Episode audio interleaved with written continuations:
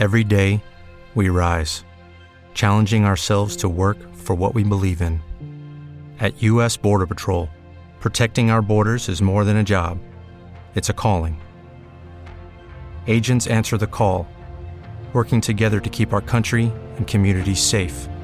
If you're ready for a new mission, join U.S. Border Patrol and go beyond. Learn more at cbp.gov/careers. Colombia en su laberinto. ¿Será Colombia capaz de salir de aquel laberinto que es la guerra?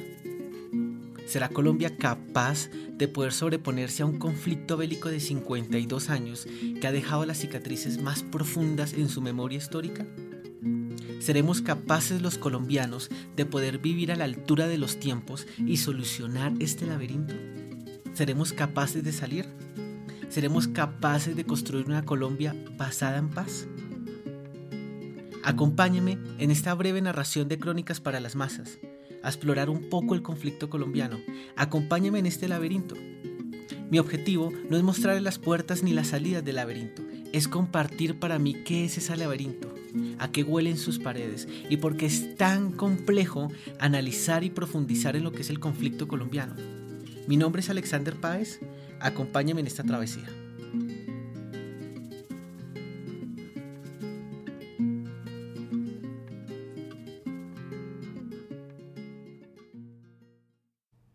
La guerra.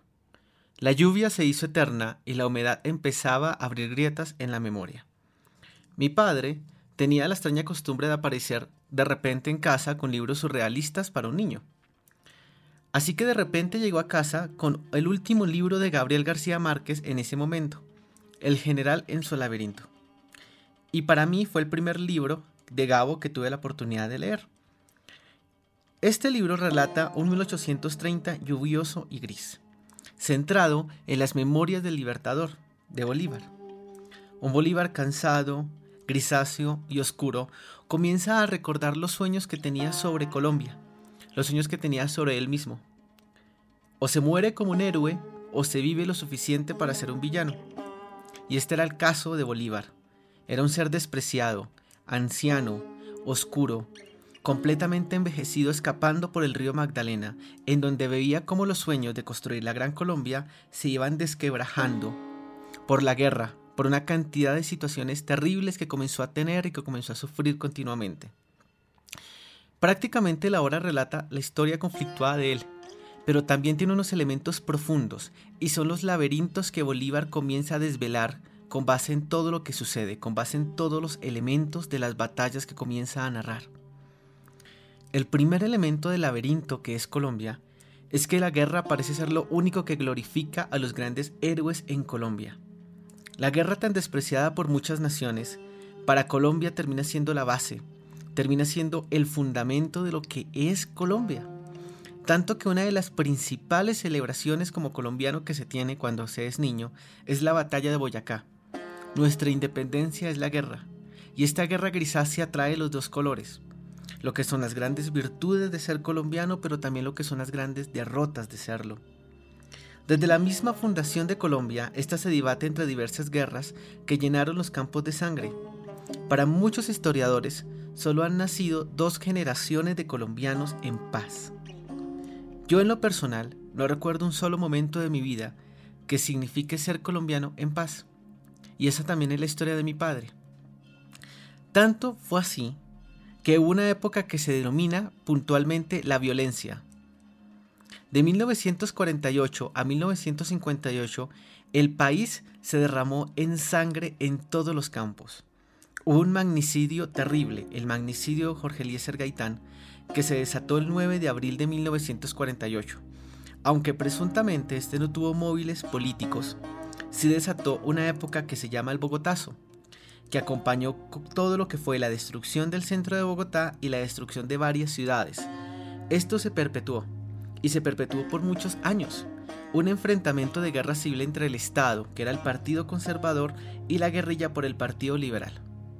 Este conflicto fue tan pero tan terrible que causó la muerte entre 200.000 y 300.000 personas y la migración forzosa de más de 2 millones de personas.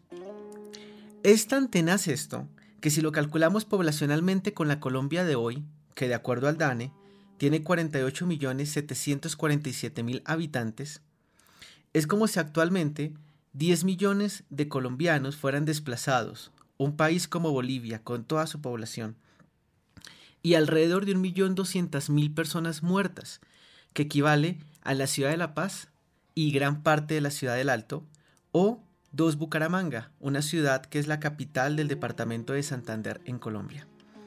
Aquel conflicto desangró y arrasó a Colombia, arrasó el campo, lo destruyó. La época de la violencia demarca un hito interesante para entender lo que sucede hoy en Colombia. Y es fundamental comprender esto, porque plantea los antecedentes fundamentales que seguirán perpetuándose durante todos los conflictos una vez, otra vez, otra vez, otra vez, como si de Sísifo se tratara. Básicamente, este comienza a forzar lo que son los laberintos actuales, los laberintos de un conflicto tan complejo. la época de la violencia se solucionó, entre comillas, con algo llamado el Frente Nacional Básicamente, los dos partidos políticos se repartieron a Colombia como si se tratara de repartirse un botín, así de simple. Pero generaron problemáticas sociales muy profundas. En Colombia se tiene la costumbre de pensar que la guerra se soluciona con pequeñas acciones. No vemos que la paz es una construcción tan compleja, tan profunda y tan comprometida como la guerra misma. Para nada. Así que lo mismo que planteamos una y otra vez amnistía para los guerrilleros liberales y olvidarnos de todo el, todo el tema profundo del asunto. En efecto, la paz no vino acompañada por reformas de fondo en el sector agrícola, reparación de víctimas, inversión en el campo. Así que imagínense ustedes una generación que nació en los campos llenos de sangre, sin salud, sin educación, completamente a merced de los lobos que iban tejiendo, estos lobos tenían cientos de caras, tenían miles de cabras, porque cuando hablamos del conflicto en Colombia no hablamos de un solo actor, hablamos de tantos actores que no creo que exista un colombiano común como nosotros que le quepa en la cabeza a todos los grupos que han existido por fuera de la ley, porque cambian de nombre, se transforman, pero en el fondo siguen teniendo los mismos elementos fundamentales. ¿Qué pasa con esto? Pues imagínense. Diferentes grupos guerrilleros comienzan a crear repúblicas independientes, todos con diferentes objetivos y con diferentes fines. En este audio no analizaremos si esos fines eran loables o eran adecuados, es más la historia de lo que pasó. Y aquí aparece algo fundamental, y se llama la República de Marquetalia. La República de Marquetalia se automencionó como un Estado independiente en Colombia, con una guerrilla de carácter comunista. En ese entonces, todo lo que estaba sucediendo en plena Guerra Fría, en plena influencia política, nosotros, países como Colombia, simplemente eran aspectos o juguetes con que las grandes potencias se peleaban entre sí. Y Colombia no pasó desapercibida como pasó toda Sudamérica con diferentes elementos que seguramente algún día contaremos.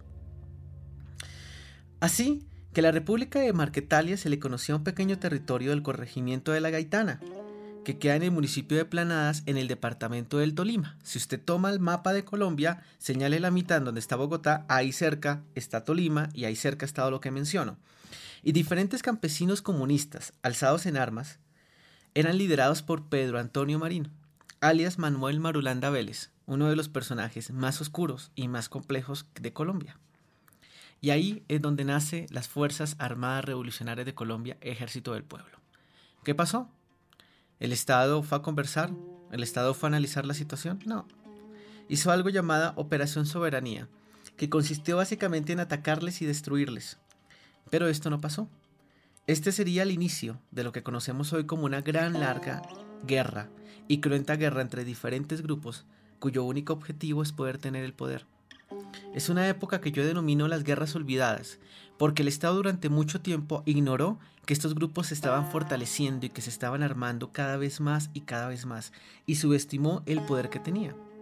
Incluso en la década de los 80 las FARC era relativamente pequeño, pero cuando comienza a articularse cada vez más con el narcotráfico, a comienzo de la década de los 80 se negaba rotundamente a nivel ideológico, pero a finales de la década ya era innegable la relación con el narcotráfico, estos ejércitos comenzaron a crearse en verdaderos monstruos. y generó la Guerra Eterna. Todos los colombianos que nacerían en esta época presenciarían la guerra más terrible que se vendría sobre el país. No se sabría qué actores, no se sabía quién disparó primero, no se sabía quién fue el de la masacre, lo único que se sabía era que en el noticiero aparecían cientos y cientos de muertos, cada uno diferentes por grupos, en algunos responsabilidad del Estado, otros de diferentes grupos que hasta ahora se estaban mencionando, como la aparición de los paramilitares, pero en definitiva es una época completamente oscura, llena de dolor y llena de guerra. Así que cuando mi padre me regala el libro, mi padre con aquella edad y tan joven, mi padre nunca conoció un país en paz. Pero además hay un elemento adicional para ir entendiendo todo esto. Y es que mi padre jamás conoció lo que era una Colombia en paz. Mi padre sentía que era una víctima de una cantidad de grupos que lo podían asesinar y, que él simplemente estaba solo en el mundo con su familia para salir adelante. Una desconfianza en las fuerzas del Estado, una desconfianza en todas estas guerrillas que, como un gran monstruo, llegaban a destruirlo todo, a acabarlo todo. Fue una época oscura que comenzó a engendrar algo en las generaciones, el odio.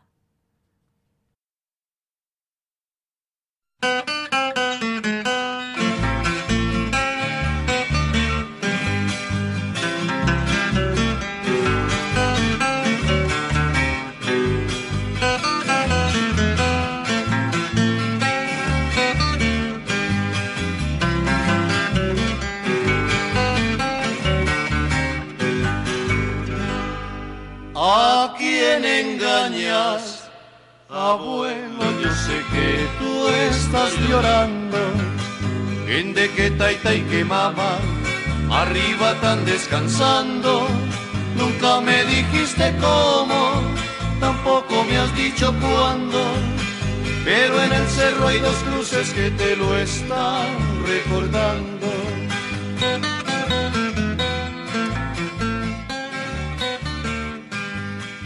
El horror.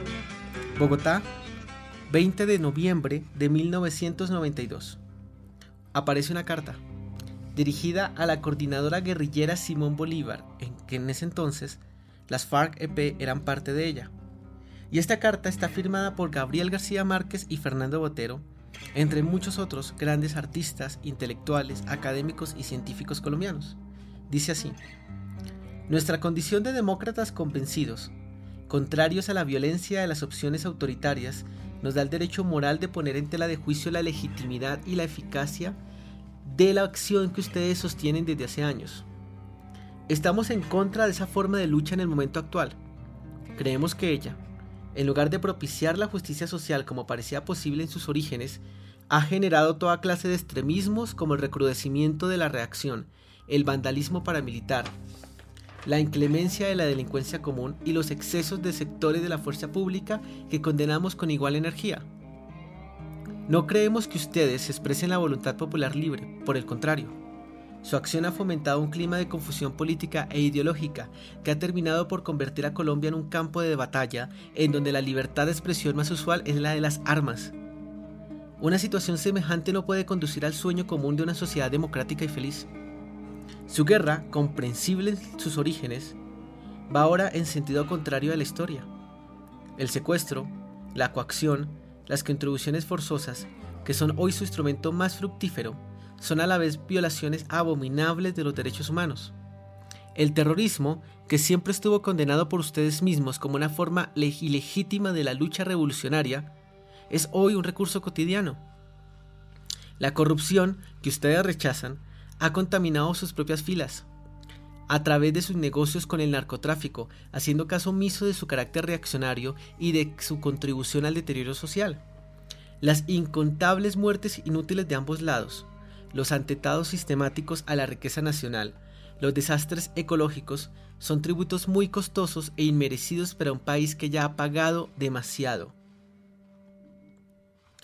Es la hora de una reflexión patriótica profunda de una rectificación radical de años de equivocaciones y de la búsqueda seria de nuevas novedosas formas de creación política, acordes con las realidades del mundo actual. Su guerra, señores, perdió hace tiempo su vigencia histórica y reconocerlo de buen corazón será también una victoria política. Esta carta tan contundente, de las cuales muchas de esas palabras aplican hoy perfectamente, desafortunadamente no tuvo la respuesta que queríamos. La respuesta comenzaron a ser cientos y cientos de crímenes de todos los bandos de la guerra, cientos de historias muy dolorosas, cientos de cicatrices que han marcado a Colombia y han construido este laberinto. El 23 de enero de 1995, quiero que se imaginen una fiesta en su barrio. Básicamente, existe un municipio llamado Apartado, este queda en Antioquia. Antioquia es un departamento colombiano bastante grande para Colombia. En el caso de Bolivia no sería tan grande, podríamos decir que Potosí, la mitad de Potosí es más o menos del tamaño de Antioquia, pero poblacionalmente es muy importante siendo uno de los principales departamentos de Colombia. En este, en el municipio de Apartado, hay un barrio, y este barrio quiere construir una escuela. Así que, ¿qué hacen? Pues crean simplemente una fiesta en donde todos van y colocan algún dinero para comprar cerveza, para comprar comida, para poder reunir fondos para la escuela comunal. Eran las 2 y 30 de la mañana y llegan en total 20 milicianos pertenecientes al, al quinto frente de las FARC. Estos presumían que contrarían desmovilizados del Ejército de Liberación Nacional, para la jerga del conflicto colombiano el LN. Y el error se desató. 35 almas perderían la vida a través de las cruentas balas. Algunos fueron amarrados y ejecutados. Posteriormente, una masacre cometida por el quinto frente de las FARC. Casi todos eran población civil. Se encontraban trabajadores de fincas bananeras, habitantes del barrio, una mujer, tres menores de edad y un anciano, y tan solo se encontró un soldado, que no tenía nada que ver con el pleito. Estos 35 almas fueron asesinadas por las FARC. Esa fue una de las respuestas. Pero el Estado también respondió. El 15 de julio de 1997, en el departamento del Meta, en el municipio de Mapiripán, se cometió uno de los grandes, más grandes masacres de esta guerra, perpetrada por grupos paramilitares y de acuerdo a la Corte Interamericana de Derechos Humanos por el Estado colombiano. ¿Qué pasó?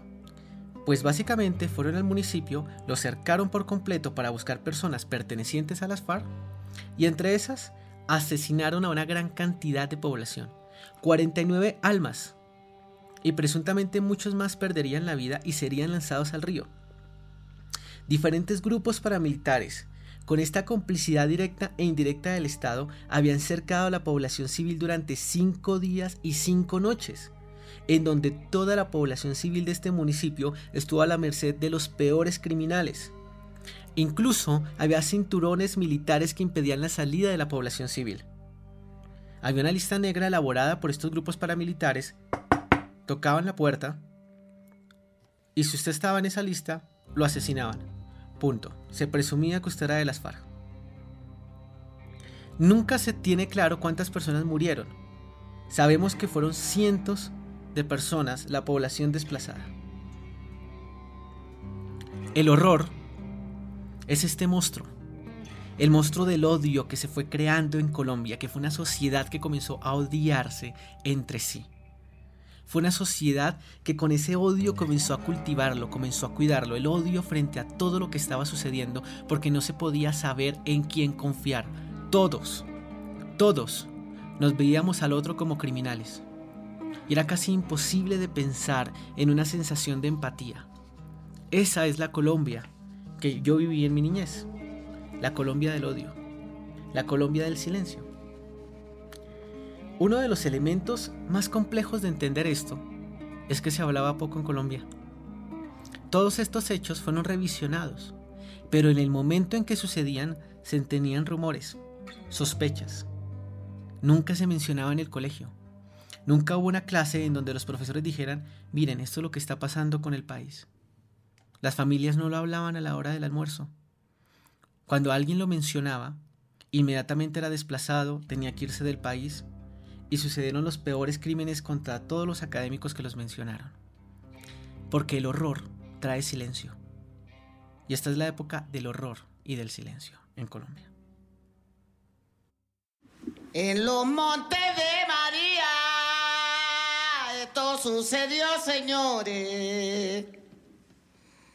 En los montes de María, esto sucedió, señores. Que estaba llorando un niño, lamentando sus dolores. Que estaba llorando un niño, lamentando sus dolores. Ven acá. Ven acá, mijo. ¿Qué llora, bebé?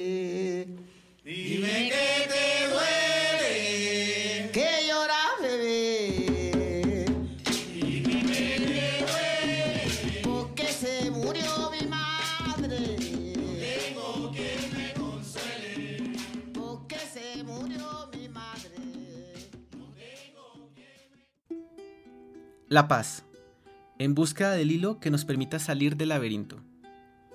Imagínese usted en aquel laberinto que le comentaba, oscuro. Ahora debemos colocarnos de pie y buscar el hilo para salir. Pero ¿cómo? El primer elemento es tener memoria histórica, reconocer qué es lo que nos ha quitado el laberinto. El conflicto del Estado colombiano con las FARC duró 52 años. Eso es, la guerra de Siria, Vietnam, Corea, la guerra de los Balcanes, Primera y Segunda Guerra Mundial juntas. Y aún así no dan 52 años. Esos son 52 años en guerra. En total murieron 218.094 personas hasta el 2012, de las cuales el 81% fue población civil. Entre 1970 y 2010 hubo 27.033 personas secuestradas, Hoy País Libre considera que aún hay 540 personas secuestradas por las FARC-EP. Entre 1988 y 2012 hubo 77 atentados terroristas perpetuados por la guerrilla, dos por los paramilitares y 16 que aún no han sido identificados. Entre 1985 y 2012, 1.166 personas murieron en masacres perpetuadas por los paramilitares en los cuales algunos ha sido condenado el Estado colombiano por participar en ellos. Y 343 personas murieron por la guerrilla. Entre 1996 y 2012 hubo 4.744.046 desplazados en la época del silencio de la Guerra Eterna. Este número es la mitad de la población de Bolivia y son más desplazados que en Siria. En Colombia hay mayor desplazamiento que en Siria. Ese es un hecho. Imagínense lo que nos ha quitado el laberinto, lo que nos ha quitado la guerra. Pero además imagínense estos enemigos para colocarse de acuerdo. 52 años de odios, de cicatrices profundas, no son nada fáciles de superar. Así que imagínense ese primer contacto. ¿Cómo usted hace para confiar en el otro porque además le ha traicionado una cantidad de veces? Y no solo le ha traicionado, sino que además lo ha exterminado. El, ejército colombiano puede decirlo, el Estado colombiano también puede decirlo. ¿Cómo voy a confiar en las FARC si esos tipos me han traicionado una cantidad de veces? Y las FARC también puede decirlo, pero por favor, en la constituyente del 91, fue un dato que no mencioné, en la misma constituyente el ejército colombiano estaba atacando los lugares de las FARC en donde estaba el secretariado. Entonces hay todo tipo de intrigas, remordimientos, traiciones. Es definitivamente algo muy complejo, porque además implica un reconocimiento mutuo de varias cosas. Lo primero es que usted es un ser humano, que el otro, que mi enemigo es un ser humano y que necesito hablar con él. Es mucho más fácil dispararle. Ahora necesito escucharlo y por más que no comprenda su punto de vista, escucharle. Eso es un asunto completamente jodido. Además implica partir de otro principio, y es el principio que por la vía bélica no va a ganar ninguno.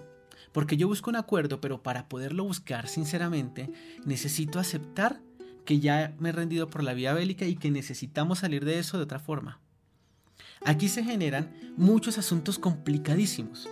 Les contaba del silencio. Pues bien, hay una población que está en silencio. Está en el exilio. Se fue de Colombia. No quiere saber nada de Colombia. Otra población está afuera y quiere volver a Colombia. Y otra población está en Colombia pero dice, ¿sabe? Conmigo no cuente. este Estado no me ha servido, este Estado lo único que me ha tenido es tragedia, entonces usted ¿por qué me está pidiendo que ahora me vincule con esos temas? Por favor. Hay otro que dice, ¿saben? No, ningún acuerdo. Lo único que acepto es la rendición incondicional del otro. Punto. Conmigo no cuenten para eso. Y están pues los del acuerdo. Entonces comienzan a acercarse, comienzan a verse. Y pues esto tiene varios hitos de lo que se votó en el plebiscito del 2 de octubre. He seleccionado algunos porque los considero importantes, pero seguramente ustedes que me escuchan van a tener muchos más. Pero digamos que los que he seleccionado son los siguientes. El 4 de septiembre del 2012, el presidente de Colombia, Juan Manuel Santos, el mismo que fue de la operación Jaque, el ministro de Defensa de Álvaro Uribe Vélez, afirma que está acercándose a las FARC y que han tenido conversaciones para iniciar un acuerdo de paz. ¿Cómo lo ve? Una sorpresa para todos, por supuesto. El 17 de diciembre del 2014 se anuncia una tregua indefinida. Esta tregua fue fundamental porque ambos actores ya confiaban en que las decisiones del otro podían ser ciertas. El 23 de septiembre del 2015 hubo una reunión histórica en donde hay una fotografía en La Habana, Cuba, en donde Santos está apretando la mano de Timochenko, que se llama Rodrigo Londoño, el principal jefe de las FARC-EP. El 23 de junio, las partes anuncian un acuerdo para el cese de fuego bilateral y definitivo y acuerdan la celebración de un plebiscito para que firmen los acuerdos de paz. Y el lunes 26 de septiembre, en Cartagena de Indias, se firman estos acuerdos con una gran compañía de lo que fue la presidentes, que estuvo el rey de España, estuvo Maduro, estuvo una cantidad de compañía internacional firmando estos acuerdos. Y el 2 de octubre se celebra el plebiscito. Aquí paremos. Todos hemos o todos tenemos la posibilidad de comprar en subastas por internet. Yo vivo en La Paz, Bolivia, así que yo me dirijo a una calle llamada La Luis Salmón, en donde negociamos ciertas cosas, ante todo artefactos tecnológicos. Ahora imagínese usted una venta de algo que usted desea mucho, que sería capaz de hacer lo que fuera por comprar ese artefacto. Un Nintendo original del año 84, qué sé yo. El otro vendedor reconoce esa necesidad, lo ve en sus ojos, lo huele. Pero él también tiene necesidad de venderlo. Así que cada uno demarca límites y principios de precio. El vendedor dice, ah, este como que tiene cara de necesitarlo, lo voy a vender a tal precio. Pero yo también voy con un precio límite, por favor. Y ambos comienzan a desconfiar y comienzan a negociar. Esta negociación se define porque usted tiene unos principios, pero usted puede moverlos. Y los va moviendo la línea, va moviendo la línea hasta que logra un acuerdo con el vendedor. El vendedor también tiene que asumir lo mismo. O sea, si el vendedor no negocia y se para en un solo punto, posiblemente pierda la venta. Entonces el vendedor también necesita mover la línea. La pregunta de fondo es, ¿cuál es la línea? ¿Quién la demarca? ¿Cómo se construye esta línea? Así que usted en la subasta se pregunta, ¿será que me lo está vendiendo al precio adecuado? ¿Será que tiene garantía? ¿Será que esto está bueno? Y el vendedor lo mira y dice, ¿será que este tipo sí tiene el dinero? ¿Será que ese tipo me está haciendo perder el tiempo? Bajo ese tipo de intrigas y de circunstancias se hizo el acuerdo con las. Lograr unos acuerdos de paz implica muchas cosas, pero quizás el elemento más complejo es hasta qué punto se está dispuesto a ceder. Así que imagínense las redes sociales en ese entonces del plebiscito como un verdadero campo de batalla. Facebook, Twitter, Instagram, Snapchat y todo lo que se les ocurra era un verdadero campo de batalla entre dos bandos automáticamente. Bandos que definió el plebiscito, pero que al final no importaron, no importaron. Al final era, estás a favor de la paz cuando el plebiscito definía si estabas a favor del acuerdo. Estos dos bandos eran relativamente fáciles de diferenciar. El primer bando estaba más pendiente de lo que quería comprar, ya se imaginaba con eso y tenía todos los sueños y decía, sabe, no me importa lo que se tenga que pagar, yo lo quiero. Este bando tiene un principio esencial y es el principio de la vida. La vida es por encima y lo más esencial que existe. Para la guerra nada, es su lema. Así que no importa, pensemos en el futuro, no importa, Pensemos en la paz, no importa que se desmovilicen, no importa. Había otro bando. Este bando decía, sabe, no me cae bien el vendedor. Así que no me interesa que lo venda, no me interesa que sea el único que lo pueda disponer, no me cae bien el vendedor. Y se centraba en todo el rencor y en todo el resentimiento que le tenía al vendedor, no al proceso de negociación ni al proceso de acuerdo. Y en eso estuvieron dos meses de campaña diciéndose de todo lo que ustedes se puedan imaginar. Uribestias, fascistas, usted es nazi. Y por otra parte, es que usted es un hippie, usted es castrochavista, usted le va a entregar el país a las FARC. Y así se la pasaron haciendo una guerra de desinformación ambos bandos. Obvio, cada uno de los bandos afirma que no lo hizo. No, para nada, yo estoy en lo correcto, el que lo hizo fue el otro, y replicamos la guerra. Y la democracia se nos convirtió en una de las guerras más cruentas, en una de las elecciones más cruentas hasta donde recuerdo. Así que en ese escenario fue la, básicamente la votación del plebiscito. ¿Qué pasó? Domingo, nadie lo creía.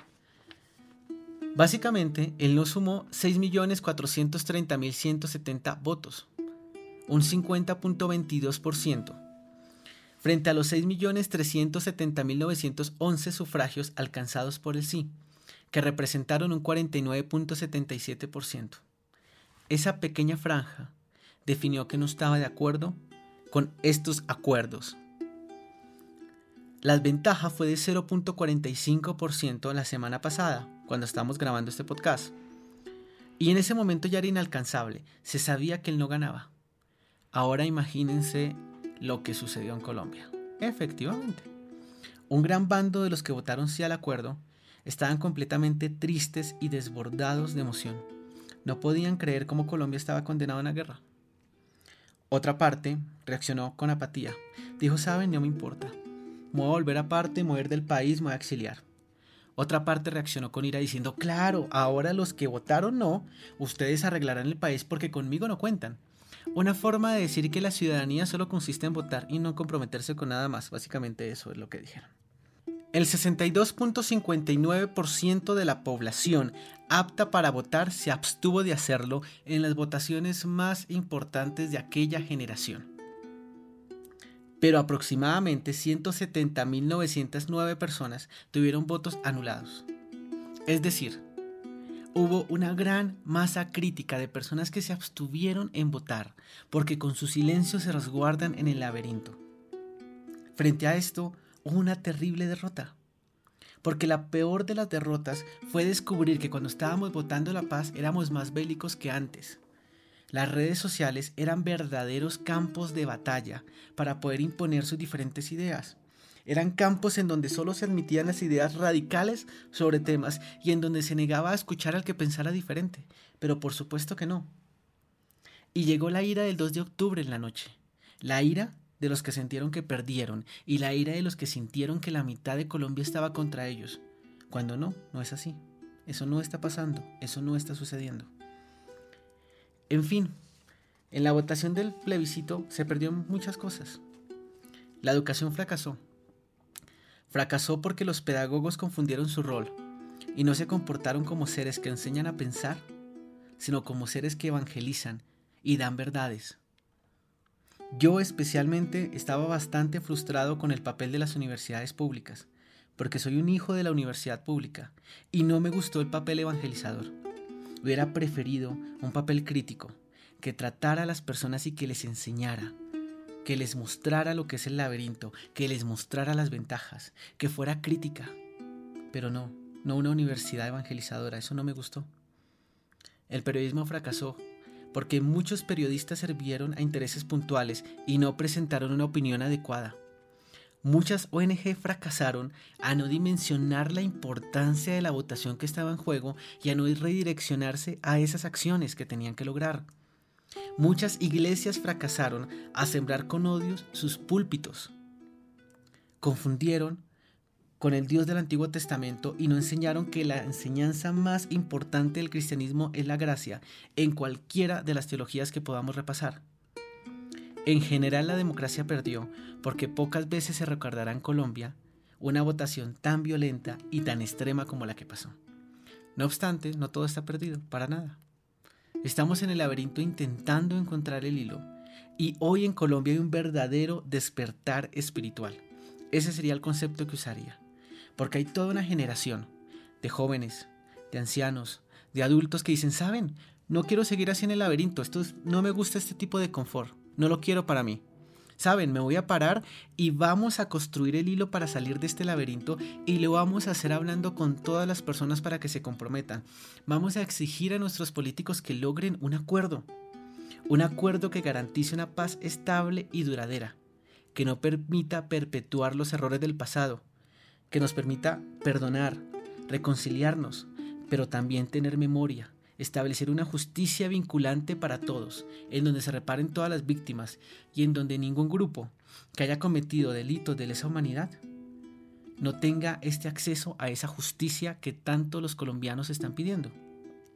Ahí es donde viene la esperanza, porque la esperanza significa que cada uno de nosotros se comprometa con este camino.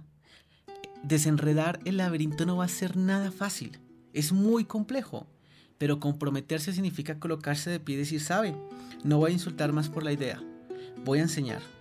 No voy a insultar más por la idea, voy a caminar el laberinto y voy a entender las diferentes posturas, porque al fin en Colombia no existe tal no y tal sí. En Colombia todos quieren la paz, simplemente que quieren unos diferentes acuerdos.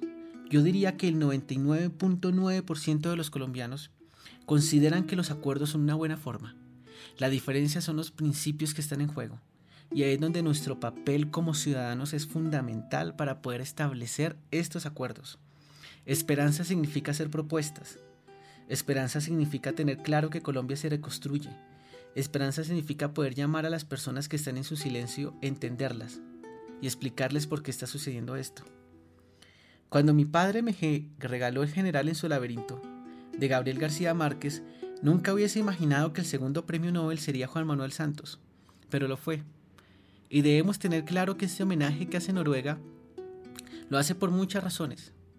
Seguramente muchos de ustedes sabrán que son razones políticas, algunos de ustedes estarán a favor, otros en contra, pero debemos reconocer la importancia de este empujón, porque para mí es un mensaje claro, un mensaje que se le dice a los políticos, saben, van por buen camino, los acuerdos y sentarse a dialogar es mil veces mejor que dispararse balas.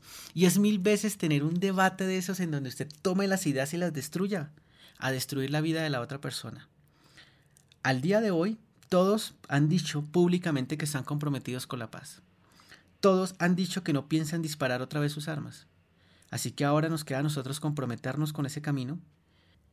Así que espero que Colombia en su laberinto 2 sea contándoles cómo Colombia logró la paz cómo los demás grupos guerrilleros y paramilitares se han desmovilizado y cómo lento, pero con paciencia y sin rendirse, Colombia ha logrado construirse en un país en donde el contrato social se respete. Así que muchas gracias por acompañarme, espero verles en una próxima ocasión en Crónicas para las Masas.